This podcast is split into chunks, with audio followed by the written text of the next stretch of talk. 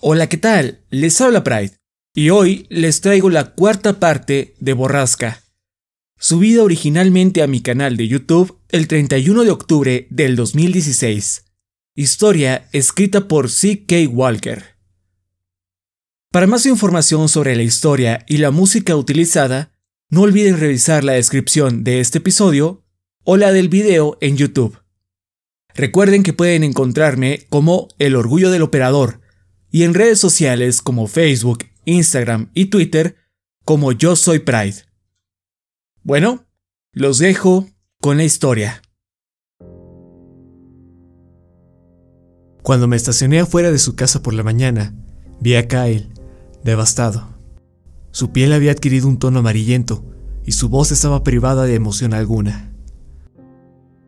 Aún no acaba, Kyle, le dije mientras se dejaba caer en el asiento del copiloto.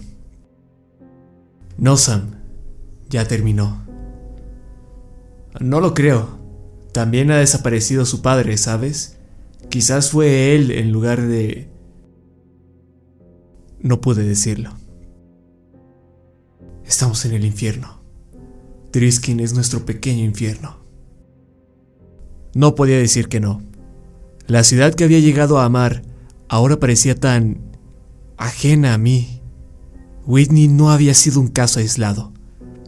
Que desaparezca la gente es la norma de este lugar.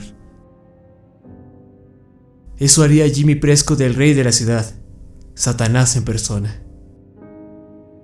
Tan pronto como dejé salir esas palabras, Kyle soltó un golpe a la puerta del auto, despertando del letárgico estado en el que se encontraba. ¡Voy a matarlo! ¿Dónde está ese hijo de puta? Sabes que está involucrado en todo esto, Sam. Sabes que, quizás parcialmente, su padre moldeó la ciudad, la cual ha dado paso a toda esta mierda. Pero estoy bastante seguro que los Prescott solo están involucrados con el negocio de las drogas. Tú sabes, el polvo.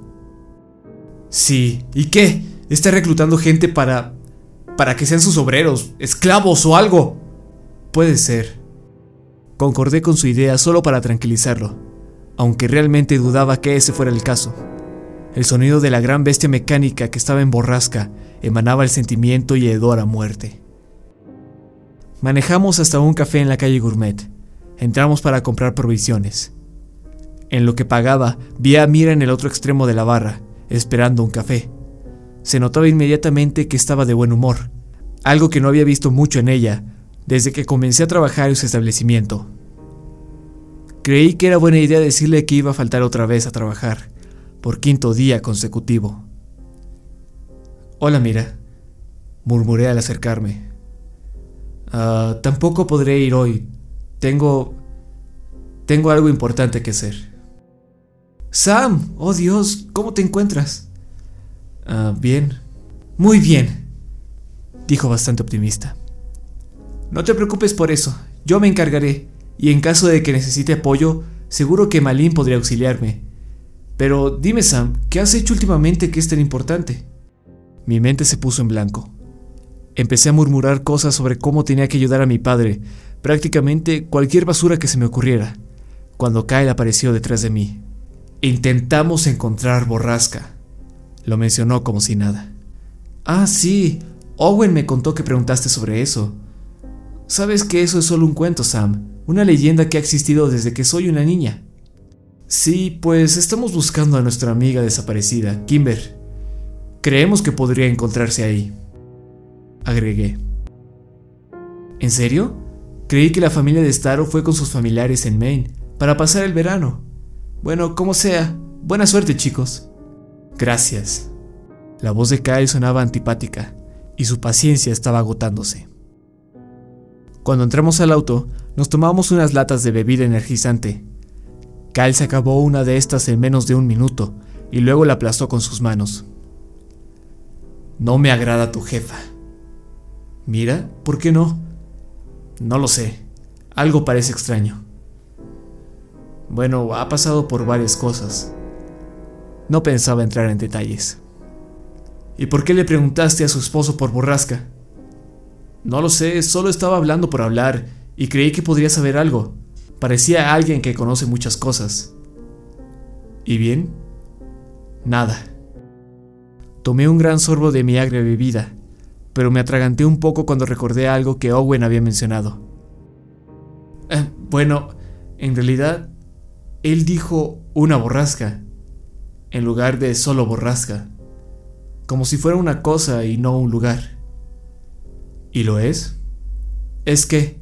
Una cosa. No lo sé, jamás había escuchado sobre eso. Busqué en internet cualquier cosa extraña que pasara en esta ciudad, pero no hubo resultados. ¿Lo escribiste bien? No estoy seguro. ¿Sabes cómo se deletrea? No. Saqué mi celular. No, a la mierda Google. Tenemos que hablar con Catherine Escalón. Eso es lo que diría Kimber. Él estaba en lo correcto. Catherine Escalón era quizás la persona con más información en la ciudad. Era nuestra mejor apuesta. Cuando aparcamos frente a la tienda de antigüedades, me decepcioné al ver que el negocio estaba a oscuras, pero Kyle señaló un pequeño letrero que decía abierto. Crucé mis dedos porque así fuera. Me relajé un poco cuando la puerta se abrió. Nos apuramos a entrar, pasando de largo todas las antigüedades, hacia la parte de atrás, donde encontramos la puerta hacia la oficina de Catherine, abierta, y a ella sentada en su escritorio. ¡Chicos! Se puso de pie al vernos. Me sorprende verlos despiertos tan temprano, y en verano. ¿Cómo les fue con el ensayo? Eh, fabuloso. De hecho, estamos aquí para pedirle más datos. Interés personal, añadió Kyle. Catherine levantó las cejas. Vaya, estoy impresionada. Tenía que ir directo al grano. Si por casualidad Kimber seguía con vida, cada segundo era invaluable. Queremos saber si Borrasca es una cosa o un lugar. Recuerdo la leyenda de cuando era una niña. De hecho, no podría contestarles esto si no hubiera sido por Wyatt.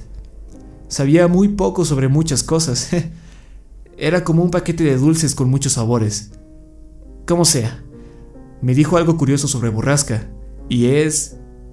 que es ambos. ¿A qué se refiere? Me recliné sobre su escritorio. Bueno, el término borrasca es viejo. Esta palabra era usada por mineros para describir una mina que no producía lo suficiente. Una mina, suspiré. Kai sacudió la cabeza. No, hemos estado buscando en minas. No puede ser. ¿Así que todas las minas en el condado son borrascas? Pregunté. Por lo general, solo es la primera mina del sistema subterráneo que se queda sin recursos a la que se le llama borrasca. ¿Sabes cuál fue la primera de aquí? Preguntó Kyle desde la puerta de la oficina, apretando una y otra vez sus puños. O no de memoria, pero puedo investigarlo. Creo que tengo esos registros por algún lugar. Catherine tomó un montón de archivos sueltos que estaban en un cajón. Es raro que unos chicos de su edad se interesen en estas cosas, aunque supongo que debería alegrarme porque tengan tantos deseos por aprender, especialmente siendo verano. Sí, señora, muy deseosos, dijo Kyle. ¿Es la borrasca la primera mina sin hierro en la que se perdieron aquellos niños? ¿Los Makiskis? Oh, no, no lo creo. Esa mina en particular estaba por el suroeste y relativamente cerca de la ciudad. Si no me equivoco, esa fue la última en cerrar. Ah, aquí vamos. Estos papeles deberían tener la información que buscan. Kyle y yo caminábamos lentamente por la oficina, desesperados, pero tratando de parecer casuales, mientras las bebidas energizantes recorrían nuestros cuerpos. Listo. La primera mina en cerrar fue la minera central del norte. ¿Pero dónde está? Cal se dirigió hacia el escritorio poniendo su peso sobre este. ¿Dónde está esa mina? Ah... Catherine sacó una pila distinta de papeles y comenzó a buscar entre ellos. Después de un minuto que parecía una eternidad, sacó un enorme papel amarillento que se encontraba doblado. Lo extendió sobre la mesa era un mapa, y sabía que no nos iríamos de esa oficina sin él. Veamos, la mina estaba muy arriba en la montaña, un poco difícil de llegar. ¿Ven? Y señaló un pequeño punto rojo en el mapa que estaba como a 6 kilómetros de donde habíamos estado buscando. ¿Podemos llevarnos el mapa? Pidió Kyle. Lo regresaremos. Por supuesto, estoy segura de que tengo copias. Escuchen chicos, si van a explorar, nos va a acompañar mi padre. Mentí. ¡Oh, excelente! ¡Diviértanse! Nos gritó mientras nos apurábamos por salir del edificio. No nos detuvimos a contestarle. Divertirnos era lo último que pasaba por nuestras mentes. Es, es, es muchísimo más lejos de donde hemos buscado, tartamudeó Kyle. Tenemos que ir, ahora, y necesitamos un arma. ¿Un arma? ¿Dónde vamos a conseguir una? Con tu padre. No nos va a dar ninguna, viejo. Bien, entonces primero revisaremos el lugar y luego volveremos con un arma. Eso tampoco sonaba como un buen plan para mí, pero ¿qué otra opción teníamos? Después de estudiar el mapa por varios minutos, llegamos a la conclusión de que la forma más sencilla para llegar a Borrasca era a través del camino hacia el fuerte. Una vez más, cruzamos aquel camino que ya nos era bastante familiar. No podíamos llegar a nuestro destino sin pasar por esa senda y sin pasar por la casa del árbol. Fue así como supe que íbamos por buen camino. Recorríamos la misma vereda que mucha gente antes que nosotros había cruzado con el fin de llegar a Borrasca. Sin embargo, ¿qué encontraríamos allá? Caminamos a través de los árboles, más lejos de lo que jamás habíamos llegado antes, y rápidamente nos encontramos sin rumbo. Solo seguíamos ciegamente las indicaciones del mapa, esperando que aún no nos hubiéramos desviado del curso. Una hora pasada nuestro trayecto, comencé a arrepentirme de no haber ido preparados, tanto con provisiones como emocional y mentalmente. Para el mediodía, ya llevábamos cuatro horas escalando aquellos terrenos desconocidos, y parecía que estábamos perdidos. Mi creciente pánico aumentó más cuando comencé a llenar mi cabeza con pensamientos sobre Kimber, Whitney y las respuestas al misterio en la que se había hundido mi vida por tantos años. Kyle, por su parte, no dijo nada. Tenía la mirada fija hacia adelante, hacia su misión, su prioridad. Y entonces, justo cuando el sol amenazaba con comenzar a ocultarse, vimos un claro entre los árboles y las inconfundibles estructuras hechas por el hombre. Kyle apresuró su paso y traté de seguirlo de cerca. Cuando finalmente llegamos al claro, me atraganté un poco con mi respiración y caí hacia atrás, recargando mi espalda con un árbol, al ver el silencioso campamento. Un enorme cartel de madera, casi igual de largo que del área sin árboles, aún estaba de pie en la entrada de la mina. Debía de tener un siglo de antigüedad, y la mayoría de las letras estaban podridas por el paso del tiempo. Solo habían dejado una marca donde alguna vez colgaron. Asumí, por las restantes, que alguna vez se podría leer Driskin Underground 9 o Mina Subterránea de Driskin. Sin embargo, las letras que ahora colgaban eran Skin Men. En inglés sería hombre sin piel. Hombre sin piel, susurré. Por ahí, Kyle apuntó hacia el norte del campamento. Salimos de las sombras hacia la vulnerabilidad del área despejada. Había varios edificios grandes que aún se veían en decentes condiciones, y la entrada a la mina estaba completamente bloqueada. No vamos a poder entrar, susurré. Intentemos con ese edificio, contestó y apuntó al más cercano, el cual era el más grande de todos. Diría que era tan alto como un edificio de dos pisos. Contamos hasta tres y luego corrimos a través del lugar hacia las enormes puertas de madera de aquella estructura. Habían sido forzadas, y cuando logramos escabullirnos hacia adentro, ya no tenía dudas de que la muerte estaba ahí, en borrasca. Nos encontrábamos en lo que yo suponía era una refinadora, y en medio de la habitación había una enorme máquina plateada y con forma cónica. Había una cinta mecánica arriba que seguramente alimentaba al cono. Todo el lugar tenía un olor agrio. Incluso la tierra bajo nuestros pies parecía haber adquirido un tono rojizo. Esta es la máquina. Aquí es a donde los llevan, dije. Este es el lugar donde muere la gente. Kimber no está aquí, andando. Yo solo me sentía alegre de poder irme de ese lugar. Ya afuera, a punto de dar la vuelta a la esquina del edificio, casi nos encontramos con una brillante y recién encerada camioneta verde. Es la camioneta de Jimmy Prescott, dije asombrado. Ya sé de quién es, gruñó Kyle. Ahora estábamos completamente alertados. Kyle se tiró al suelo y comenzó a arrastrarse como un soldado. Lo seguí, esperando que en cualquier momento nos dispararan. Pero no sucedió.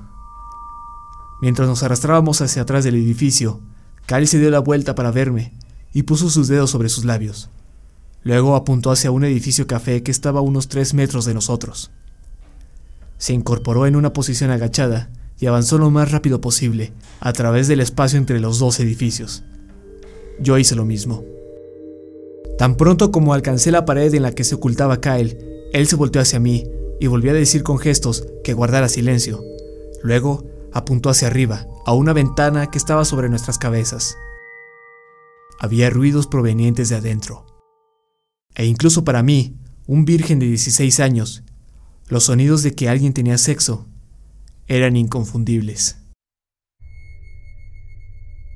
Podíamos escuchar gruñidos animales y el cansado rechinar de un colchón. Incapaz de controlarme, dejé salir un silencioso ¿Qué mierda? Pero Kyle ya no estaba. Mandó al carajo todo el sigilo. Lo vi correr por el lado del edificio. Lo seguí entrando al lugar, pero una pared invisible de suciedad y sufrimiento me detuvo de golpe. El olor hizo que retrocediera, pero Kyle siguió corriendo. Traté de seguirlo pasando por restos de sopa instantánea, comidas para microondas, agua embotellada y cajas que no alcancé a leer qué contenían. Crucé otro umbral dentro del edificio y de repente me encontré rodeado de personas. Muchas. Derrapé al detenerme y me di cuenta de que estaba en medio de una especie de dormitorio. Había filas y filas de literas en cada lado de la pared, con personas atadas a ellas. Algunas usaban sucios harapos, otras nada. De las personas, muchas se veían hinchadas. Esperé porque me dijeran algo, pero se quedaron calladas. Algunas me veían con unos ojos cansados y hasta sin vida, y otras desviaban la mirada. Observando bien mis alrededores, me di cuenta de que todas eran mujeres y que las hinchazones eran en realidad vientres embarazados. Algunas estaban atadas a sus camas, otras no. Busqué a Kai con la mirada y lo vi de pie un poco más lejos en aquella habitación tan grande. Me devolvía una mirada salvaje y confundida, la misma que de seguro yo también tenía. Entonces ambos, súbitamente y sin palabras, llegamos a la misma conclusión. Le dije que esperara, pero no me hizo caso y se fue corriendo. Lo perdí apenas di cinco pasos para seguirlo. Decidí que quizás era mejor solo seguir corriendo por el lugar, buscando a Kimber. No la vi en la primera habitación, y seguro que nos hubiera llamado de habernos visto. Vi a mi izquierda una puerta medio abrir, al final de otra hilera de camas. Avancé con mi vista fija en ella, pues quería evitar las miradas vacías de las mujeres a mi alrededor. Primero había que ayudar a Kimber, luego a las demás. Volveré a ayudarlas, lo prometo, tan pronto como encuentre a Kimber pensé. Sin pensarlo dos veces, tan pronto como llegué a la puerta, la abrí de par en par y encontré la fuente de aquellos ruidos que escuchamos afuera. Era Jimmy. Algo que ya veía venir. Pero la escena frente a mí no la esperaba. Estaba encima de una casi irreconocible e inmóvil Christie. La trataba como a un animal. Ella me veía con unos ojos entrecerrados, desprovistos de vida, pero no me pidió ayuda. Creo que la vi derramar una lágrima antes de que se volteara a la pared para evitar que le viera el rostro. ¡Qué mierda! No me di cuenta de que lo dije en voz alta. Jamás había visto un dolor humano tan profundo. La cabeza de Jimmy giró rápidamente hacia mí. Cuando me vio, su rostro reflejó un poco de sorpresa antes de sonreír de una forma que hizo que me congelara. Continuó con lo que hacía, como si no le importara que yo estuviera ahí. No había nada más que quisiera hacer, más que empujarlo y quitarlo de encima de Christie. Pero me avergüenza enormemente admitir que no pude forzarme a dar un solo paso más hacia adentro. ¡Sam! ¡Sam! La voz de Kyle resonó por el edificio, sacándome de mi parálisis. Corrí, dejando atrás a Jimmy Prescott y a Christie. ¡Kyle! ¡Acá, apúrate, por favor! ¡Encontré a Kimber! Seguí su voz a través del laberinto de literas y habitaciones, mientras una cacofonía de voces me seguía. ¡Ayuda! ¡Por favor! ¡Ayuda! ¡Ayuda! ¡Ayuda! Solo eran unas cuantas chicas las que me llamaban, pero se escuchaban tan fuertes como cientos de relámpagos. Llenaban mi culpa. El peso de su miseria cayó tan fuerte sobre mí que casi me derrumba hacia el suelo. Lo haré. Conseguiré ayuda, las ayudaré. Les prometí mientras buscaba a mi amigo, quien aún gritaba desde el cuarto contiguo. Corrí a través de otro umbral y lo vi, agachado al lado de una cama cerca de la esquina, tratando de quitar las ataduras de piel sin resultados. Me dejé caer sobre mis rodillas, cerca del mueble, tratando de ayudar a Kyle con lo que hacía. Intenté no ver la cama. Sabía que no podía ver a Kimber así. No podría soportarlo. Si Kimber me miraba con aquellos ojos vacíos, como los de Christie y las otras, sabía que no podría recuperarme. Puede que de haberlo hecho, me hubiera desplomado bajo su cama en posición fetal. ¡Ve del otro lado! ¡Quita las otras dos! Kyle tenía la voz desesperada y una mirada maniática. Fui al otro lado e hice lo que me dijo con mis manos temblorosas. ¡Oh, chicos! La voz de Jimmy surgió desde alguna parte del edificio. Acababa de liberar el tobillo de Kimber y trataba de zafar su muñeca. Ella soltó un quejido al escucharlo y hundió su rostro en mi hombro. ¿Creen que se esconden? Sé dónde encontrarlos. Jamás olvidaría en qué lugar puse a esa chica. Prescott, te voy a matar, hijo de puta. Voy a romperte todos los malditos huesos, maldita perra. Kyle había dejado de razonar. Estaba lleno de ira, en lugar de miedo, y eso me asustaba aún más. Desaté la muñeca de Kimber y grité, ¡Vete ahora!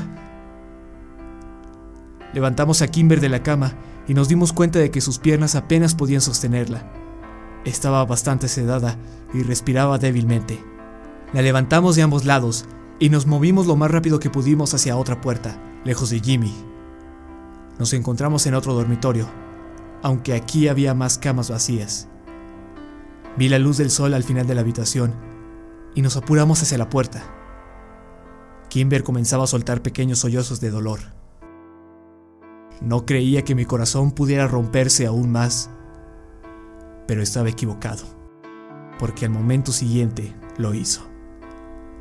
Casi dejo caer a Kimber cuando vi que alguien me miraba. Sus ojos estaban vacíos y cuando me di la vuelta hacia ella, desvió la mirada inmediatamente, como si no soportara el verme. Whitney, dije débilmente. Sam, vámonos. No puedo, Kyle. Me di la vuelta hacia él, con lágrimas derramándose por mis mejillas. Entonces Kyle la vio también. No puedo... No puedo quedarme, dijo mi amigo, aún avanzando hacia la puerta. Tengo que llevarme a Kimber lejos de aquí, por favor. Pero ya no dijo nada más. Él sabía que ya no me iría a ningún lado. Buena suerte, hermano. Le dije, y entonces ambos fuimos en direcciones opuestas. El cabello de Whitney era largo, pero delgado, como sus rostros. Todo en ella lucía frágil, a excepción de su barriga, la cual sobresalía como un globo muy inflado. Se rehusaba a verme y se encogía cada vez que sentía el cómo intentaba liberarla. No había terminado ni de sacar una atadura cuando escuché a Jimmy a mis espaldas. No me molesté en voltear a verlo o en dejar de liberar a mi hermana. No sabía qué más hacer. Admiro tus agallas, niño, dijo Jimmy. Luego se sentó en una cama detrás de mí y siguió observándome, sin oponerse a lo que hacía. Probablemente pienses que tus amigos se escaparon, pero no tiene sentido tener falsas esperanzas, ¿o sí? Nada de esto tiene sentido. Mi voz flaqueaba y se quebró un poco en la última palabra. Te equivocas, suspiró Jimmy. Pero solo para que lo sepas, ya tengo a Clary buscándolos. La gente hace mucho ruido al bajar por la montaña, créeme. ¿Sheriff Clary? Estaba desesperado porque siguiera hablando. Cualquier cosa que lo impidiera detenerme. Oh, sí. ¿Sabes? Debía de retirarse del negocio, pero al contrario del sheriff anterior, se quedó con unos cuantos caballos para la carrera. ¿Caballos? Nada tenía sentido. Así es. Jimmy palmeó la cama que estaba a su lado. Llamamos a estos edificios los establos. Dejé caer la última atadura de Whitney. Esperaba que corriera hacia la salida mientras yo iba tras Prescott. Pero todo lo que hizo fue sobarse las muñecas y rascarse la clavícula. Luego puso otra vez sus brazos donde se encontraban y volteó su cabeza para no verme, cerrando los ojos. Me subí a la cama que estaba a su lado y le tomé su fría mano. Si ella no se iba de aquí, yo tampoco. Todo había acabado. Dije una silenciosa plegaria a un Dios que no conocía y rogué por la seguridad de mis amigos. ¿Quieres saber qué es esto, Sam? Me encogí de hombros. No creí que importara en ese punto. Todo tiene que ver con los bebés. Volté a ver el vientre de mi hermana, haciendo como que no escuchaba. No te imaginarías cuánto dinero hay en la industria. Quiero decir, mi padre era un hombre listo. Sabía que no teníamos nada de valor que pudiéramos vender. Y en ese entonces, los Prescott eran bastante pobres. No eran más que mineros, justo como todos en la ciudad. Le llegó la idea cuando vendió a mi hermano mayor para pagar los derechos por la ciudad. Algunas personas pagarían cinco cifras por un recién nacido, ¿sabes? Incluso en ese entonces. Y las organizaciones que los compran, bueno, los compran por montones. Pero aún hacemos una fortuna con ellos. Y nuestros gastos son muy pocos. Jimmy se puso de pie y sacó una pistola que tenía metida en el pantalón. Luego la lanzó a una cama a través del pasillo. Trata de entender, Sammy. No se trata solo del dinero. También usamos los establos para servicios comunitarios. Mucha gente de la ciudad acude a nosotros, ¿sabes? Desde los 50. No podía soportarlo más. No quería seguir ahí escuchando todo eso. No quería ver a Whitney tan deshecha y no quería esperar la inevitable muerte. Era una tortura en su forma más pura. ¿Qué estás esperando? ¿Por qué no me matas? Esto no es una película de James Bond, no me importa nada de esta mierda. Jimmy se rió fuertemente, como si fuera la cosa más graciosa que jamás hubiera escuchado. Matarte, cielos, niño. Si pudiera ya lo hubiera hecho. Pero no se me está permitido. Aunque me he estado preguntando si debería cogerme a tu hermana frente a ti.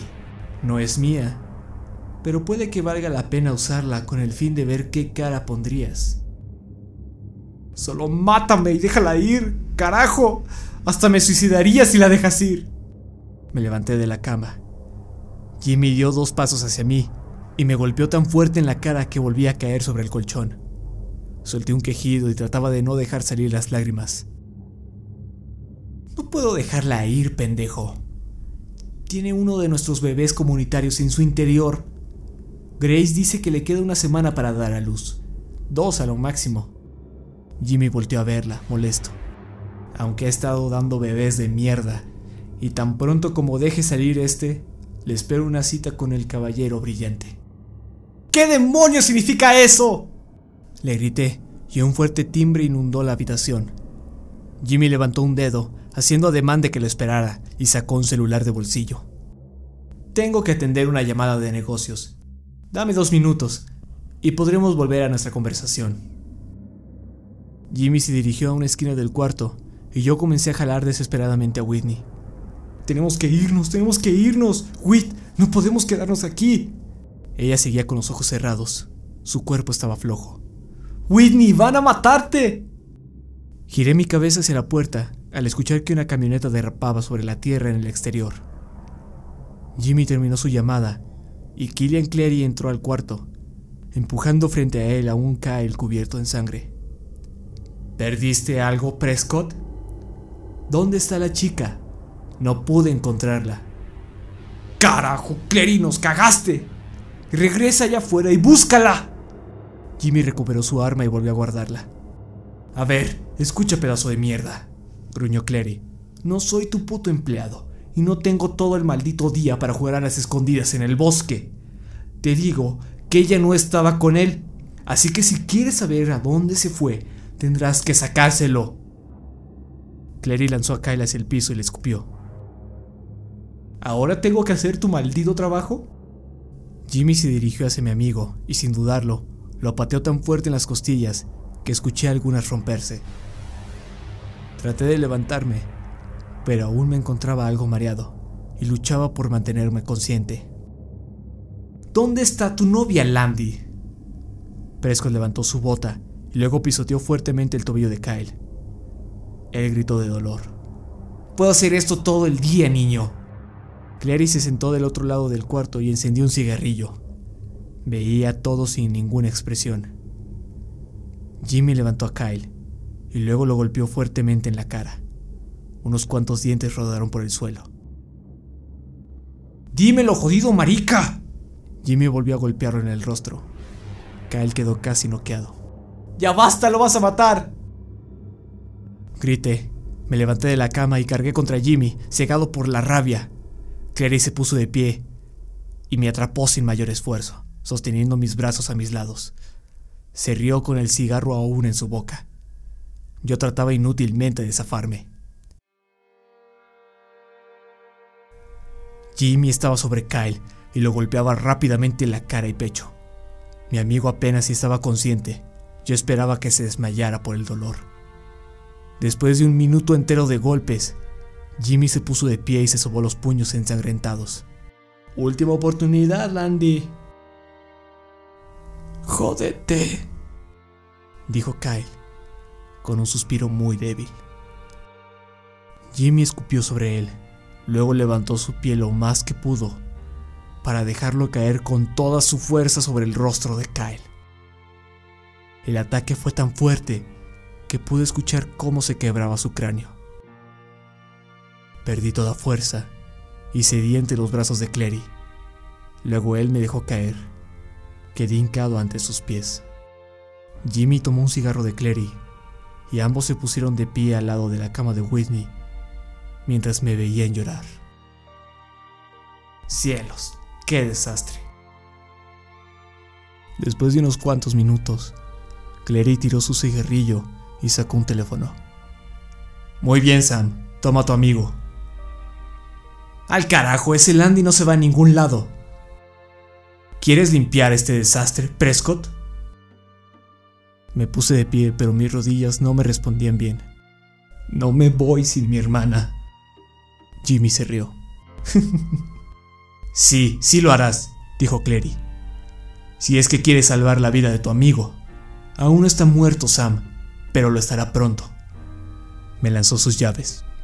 El camino de bajada está por detrás de la refinería.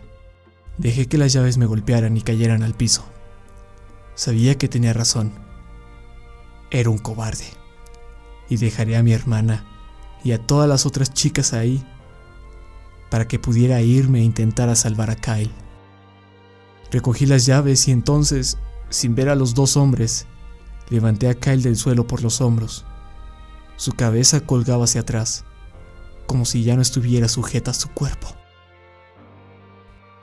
Su cara era un collage de carne y sangre y luché por estar calmado al arrastrarlo fuera del edificio.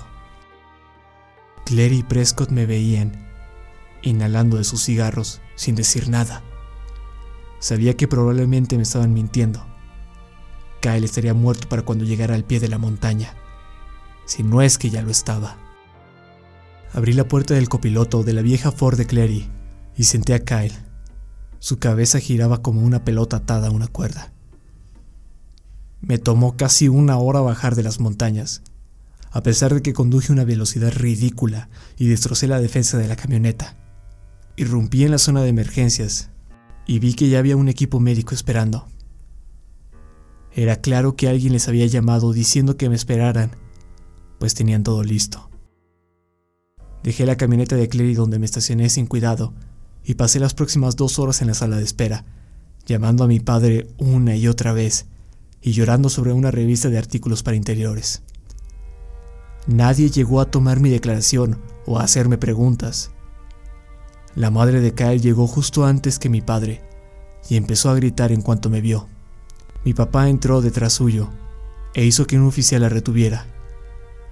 Me llevó a casa en silencio, pero ya dentro del auto no pude soportarlo mucho. ¿Va alguien a llenar un reporte policíaco? ¿Acaso a nadie le importa una mierda lo que pasó? Sam ni siquiera volteó a verme. Estoy haciendo todo lo posible en controlar el daño hecho, pero si Kyle muere o sus padres hacen una demanda, no hay nada que pueda hacer para que no te lleven a la corte. ¿Crees que yo hice esto? No vamos a decirle nada de esto a tu madre. ¿De acuerdo? Ya tiene mucho por lo que preocuparse. Papá, es... Yo... Kimber. Fue el maldito Prescott y el sheriff Clary. Sí, llegaste al hospital en la camioneta de Killian. Ya hablamos con ambos.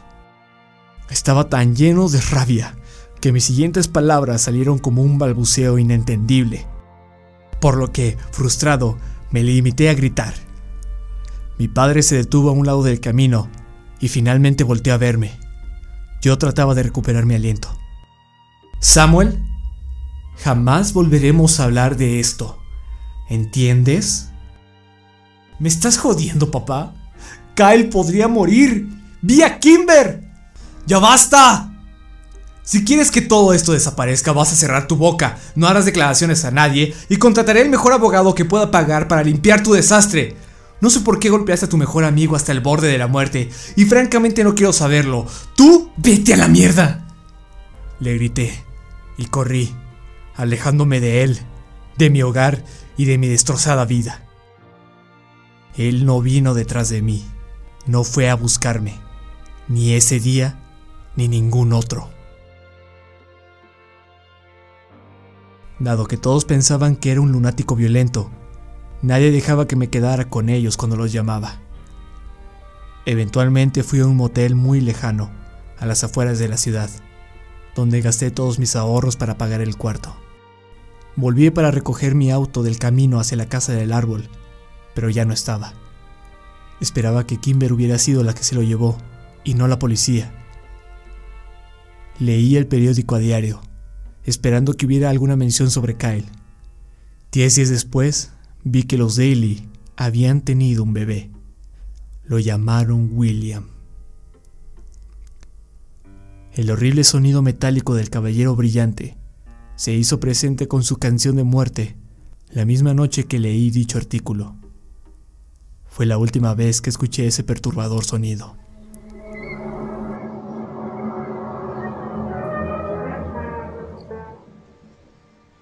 Me quedé en Driskin mucho tiempo, incluso aunque ya no tenía dinero para el motel, por lo que dormía en el concreto de un callejón, detrás del edificio. Me quedé hasta que dieron de alta Kyle del hospital. Ahora, él era un silencioso vegetal sin alma y con los ojos ausentes. Fui a verlo una vez, mientras Parker, su hermano, era el único en casa. Tuve que amenazarlo hasta que me dejó entrar. Una vez que confirmé mis miedos, y vi que el Kyle que alguna vez fue mi amigo estaba muerto y solo quedaba una cáscara con su forma. Me fui de su casa y de la ciudad para siempre.